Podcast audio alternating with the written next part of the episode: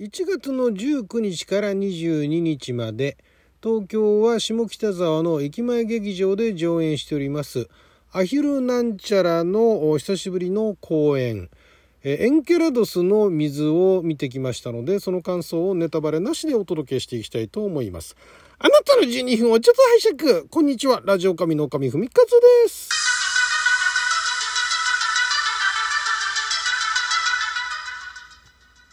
久しぶりの演劇トークでございますけれども、えー、19日からね、えー、もう一昨日になりますか。あスタートした久しぶりですよね。何年ぶりになるのかな、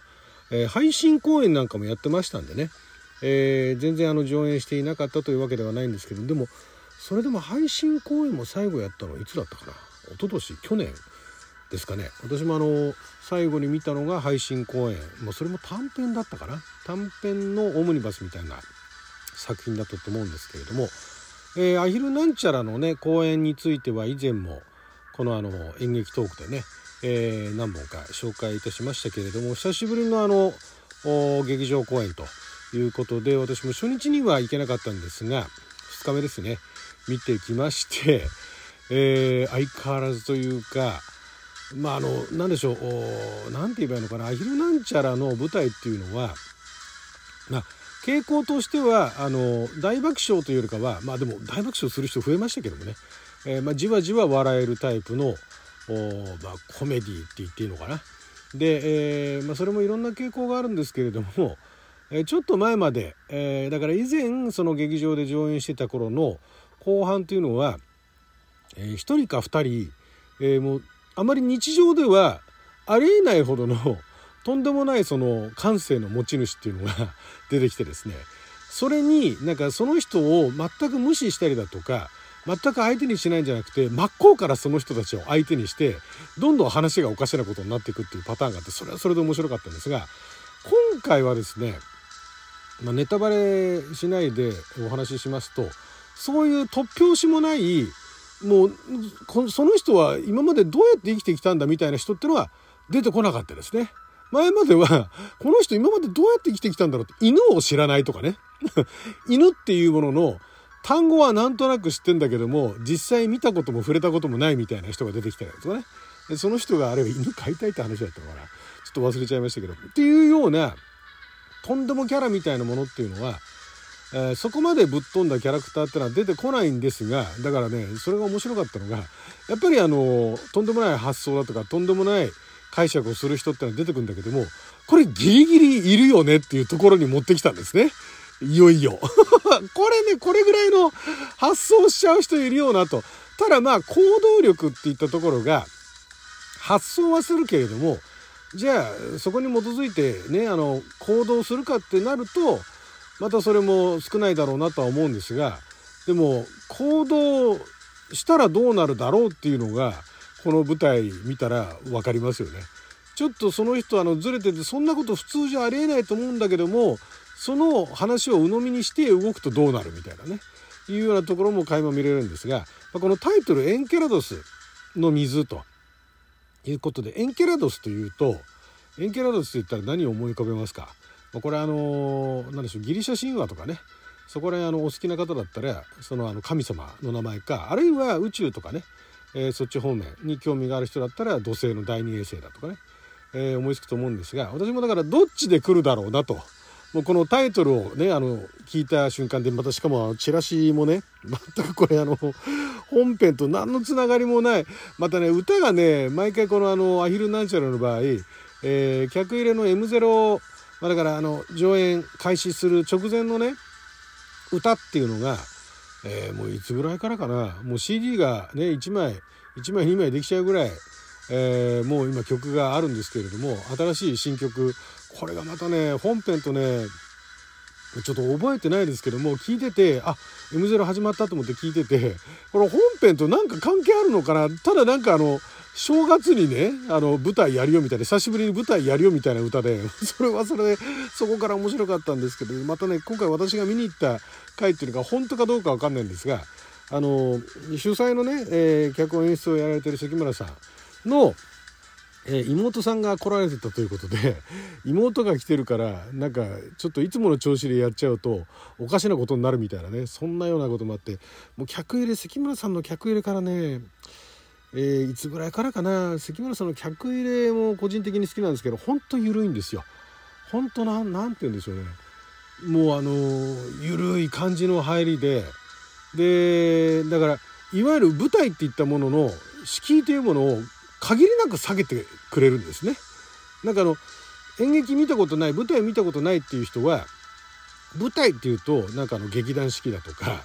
ねなんかすごいあの高いお金払ってねなんかでっかい劇場かなんかでねなんかもうずっとあの息を飲んでねあの見るようなねオペラグラスかなんか見ちゃったりとかしてね覗いて見るようなものだって思っちゃってる人はなかなか演劇をねあの見たいと思ってもなんか演劇ってなんかすごそうだなと思っても見に行くのにあの二の足を踏んでしまうっていうね、えー、なかなか行けないっていうところがあるんですがアヒルなんちゃらの舞台は小劇場ただでさえあの敷居が低いのにかなり敷居を低くしていただいてるというのはいつも見てて思うんですね。だからあの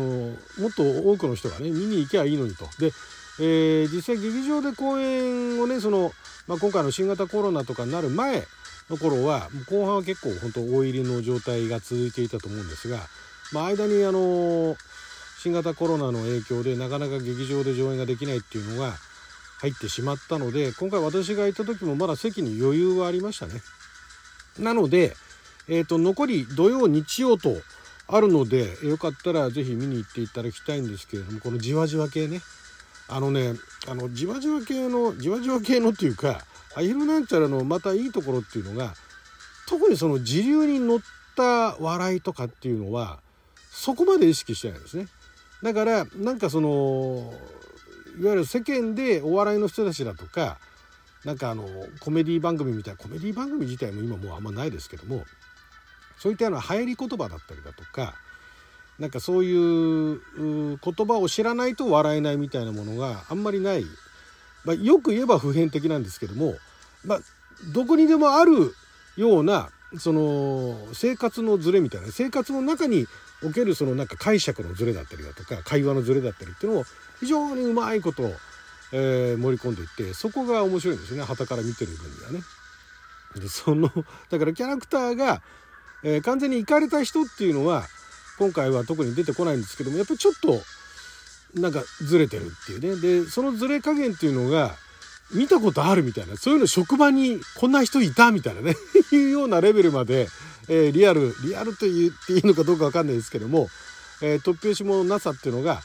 だいぶ収まっていてそういう意味でもある意味見やすいのかなと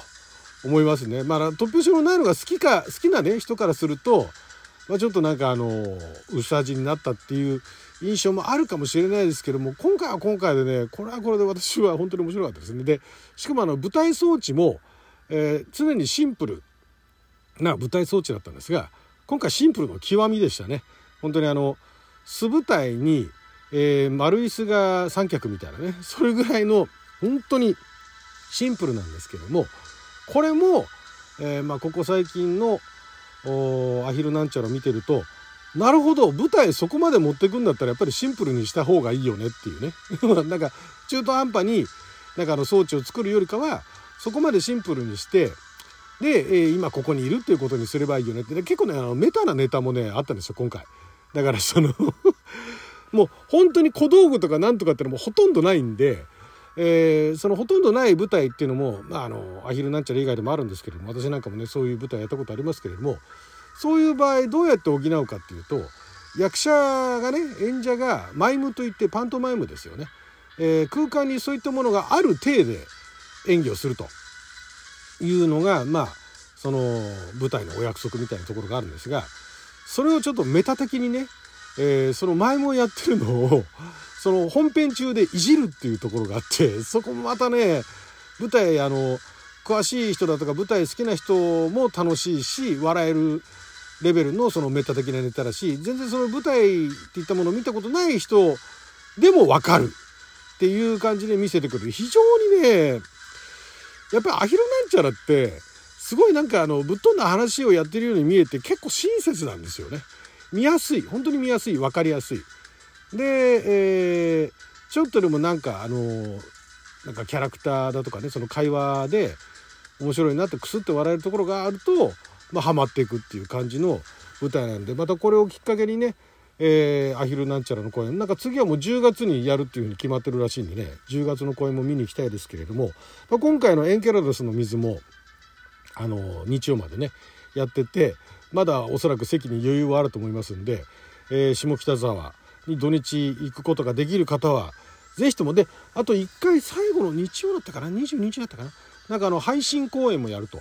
オンラインでの配信有料公演もやるということなのでえー、下北沢なんか行けねえよって人もおよかったらそのネットでねネットを経由してでこれねあのネットで経由してその配信で見る場合ってそのまいわゆる生感みたいなねリアルなリアリティあの実際の劇場で行って感じるその生感っていったものが、えー、カメラを通して見ることによって欠けてしまうっていうリスクがあるんですけれどもこの芝居に関して言えば配信で見てもほぼ、まあ、実際現実にねあの見に行ったのに近い、えー、感じで楽しめるんじゃないかなっていう作りになっていました。なので、まあ、実際劇場に行かれない方も配信でね見るチャンスが出てできればね一回配信でね、え、チケット買っとけばアーカイブで何日まで見られるってなっているとよりいいとないいなと思うんですけどもね、え、非常にあの派手な話でもないしなんかあのめちゃくちゃ感動するだとかえ、大爆笑するあるいはめちゃくちゃ泣いちゃうって話ではないんですけれども非常にあの肩に力を入れずにね見て楽しめるニヤニヤしながら楽しめる作品なのでねよかったら見てみてください。はいということで12分間の貴重なお時間いただきありがとうございました。それじゃあまた。